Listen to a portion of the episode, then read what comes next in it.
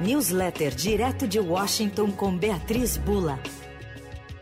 Com a gente todas as segundas e quartas, ao vivo aqui no Fim de Tarde Dourado. Oi, Bia, tudo bem?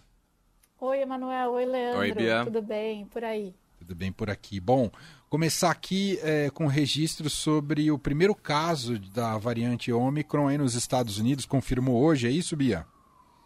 Isso, Emanuel. Como a gente tem visto, é uma questão de tempo, né? Com as viagens internacionais sendo retomadas, para que é, vários países identifiquem aí é, algum caso dessa nova cepa. E hoje foi confirmada nos Estados Unidos é, o caso de um, uma pessoa em São Francisco, São Francisco na Califórnia, é, que está vacinado e está com sintomas leves e é, foi identificado aí que ele está com Covid, e, portanto, dessa nova cepa chamada Omicron. É, um pouco antes disso, o governo americano fez mais um apelo, né? O Biden fez mais um apelo para que a população se vacine. Continuam apostando aí na vacinação como é, um fator capaz de, de segurar qualquer tipo de desenvolvimento mais problemático aí dessa variante, enquanto ainda não se sabe também mais detalhes sobre ela. A gente deve ter novas medidas amanhã é, sobre estratégia aí contra a Covid aqui nos Estados Unidos, que o Biden deve anunciar, mas nada de quarentena, nada de lockdown, e sim mais novidades em torno de vacinação e de testes inclusive, provavelmente, é, um novo requisito aí de testagem para os viajantes internacionais, com mais rigor. Legal, vamos acompanhar. Bom, outro assunto que mobiliza muito o debate público nos Estados Unidos, ah, e, e, só está começando por lá o julgamento, e a Bia vai contar um pouco mais para a gente, a Suprema Corte começa a decidir sobre o direito ao aborto nos Estados Unidos. É, é uma revogação de uma lei, é isso, Bia? Então, Emanuel, é uma discussão é, que começa hoje em torno de uma lei do Mississippi. E essa discussão acontece na Suprema Corte. Enfim, várias discussões sobre aborto é, já acontecem todos os anos aqui nos Estados Unidos, mas algumas são consideradas mais importantes, mais significativas do que outras. Essa é uma que é tida como a mais relevante das últimas décadas, aí desde 1992. É, tanto em razão do que está sendo debatido, como da composição da Suprema Corte hoje. Né? Hoje a, a Suprema Corte americana tem uma super maioria conservadora aí, que foi forjada durante o governo do presidente Donald Trump. É, portanto, a maior parte dos juízes são juízes que foram indicados por republicanos é, e lembra por políticos republicanos, presidentes republicanos, lembrando que os republicanos é, são um eleitorado que é, tende a ser contrário ao aborto.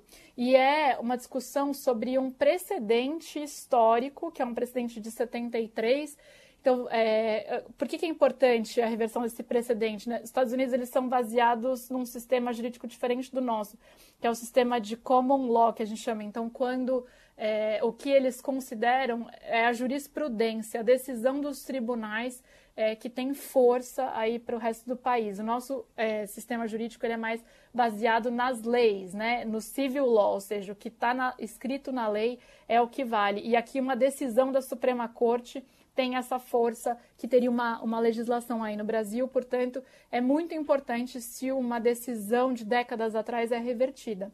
E essa decisão que pode ser revertida é a decisão de 73, é, que ficou famosíssima no país, que é a decisão que é, considerou que é um direito da mulher interromper voluntariamente a gravidez sem restrições excessivas por parte do governo. Então, na prática, é, permite o aborto é, em todo o país, em todo, é, todo o país, todo, todo o, o, território americano. O que a gente tem visto nos últimos anos é uma tentativa de limitar, por parte dos estados, de mantendo esse precedente de pé, ou seja, mantendo a possibilidade da mulher de fazer interrupção é, da gravidez, de limitar cada vez mais, mais, especialmente aí nos estados governados por republicanos, claro, é, a forma como esse aborto pode ser realizado, ou exigir requisitos é, que dificultem o acesso da mulher às clínicas de aborto.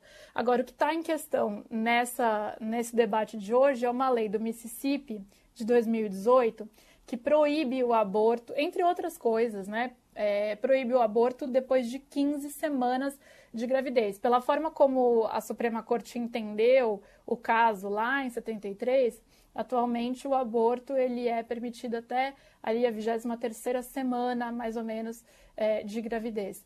Então, é, o que acontece é, uma parte dos juízes, mesmo conservadores e mais moderados, é, tem falado assim, bom, então a gente vai discutir aqui é, se são 15 semanas, se são 23 semanas, se há um limite para ser traçado aqui. Mas uma outra ala da corte já sinalizou hoje que a discussão é maior que essa, que a discussão é, na verdade, reverter ou não o precedente de 73, permitir que estados é, tomem essa decisão, ou seja, liberar para os próprios estados permitirem ou não a realização de aborto, e isso na prática faria com que muitos estados é, limitassem, portanto, aí a possibilidade das mulheres fazerem aborto. É uma decisão que demora para sair ainda, não sai hoje, é, mas é considerado aí o, o debate mais significativo das últimas décadas sobre esse assunto, especialmente por conta da atual composição da corte. Bom, e, e, até sobre essa composição, como é que está hoje entre conservadores e não conservadores? Que o Trump indicou três, né, Bia?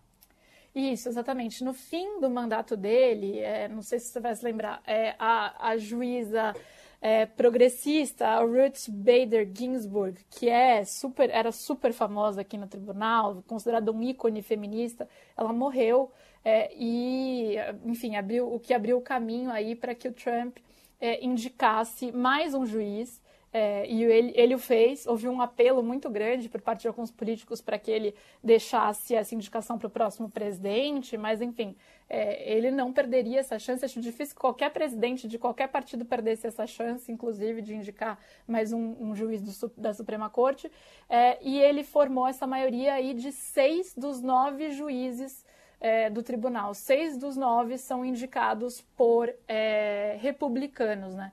E isso é importantíssimo aí para os republicanos, porque é, o partido ele tem se tornado contra-majoritário nos Estados Unidos. Então, a minoria dos americanos se identifica com o Partido Republicano na comparação com os democratas. Mas conseguir colocar nomes importantes nos tribunais não só na Suprema Corte, mas em outros tribunais federais, algo é que o Trump fez de uma maneira muito eficiente, ele foi muito bem sucedido em indicar juízes para as cortes federais, é, possibilita e a, a, a, abre a, chance para que os republicanos, esses juízes republicanos, remodelem precedentes históricos do país e alinhem é, os tribunais, e nesse caso a própria Suprema Corte, com pautas conservadoras por décadas, né? Porque o cargo de juiz da Suprema Corte é vitalício.